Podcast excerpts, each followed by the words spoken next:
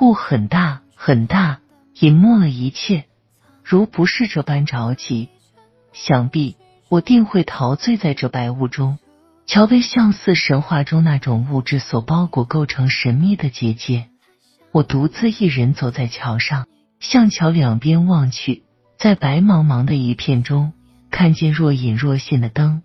快到中午，雾才散开，阳光似月光凄清，透过教室的玻璃窗，洒在我正在书写的课本上，被它所吸引，向窗外望去，那抹阳光照射着。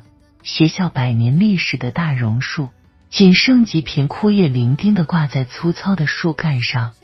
前些日子还有很多树叶被一群不知名的鸟儿折腾了一番后，也就变得萧条。鸟儿也不知道飞去哪里了。那几片叶在刺骨的寒风中摇曳，感觉下一秒就会随风而落，可却还顽强的粘在树枝上。直至慢慢撒下一片婆娑。傍晚，放学回家的路上，临近西城楼，红日斜斜的挂在天际。朋友之伸出手，捧着那束金色的阳光，说：“我没有感到温暖，可太阳就在我的手心。太阳的光刺痛了我的眼睛，我用手挡住太阳，太阳的光穿过指缝，刺痛了眼睛。”我说：“就像安妮宝贝所说。”我的手心有一个空洞，在我直视太阳时，阳光会射透手心，刺痛眼睛。夜阑珊，灯火明，独自一人站在街角，来往的喧闹将我隔绝。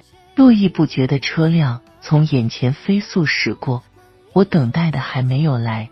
蓝黑的天幕上，几点星，一轮月，街边的霓虹太过耀眼，没有香。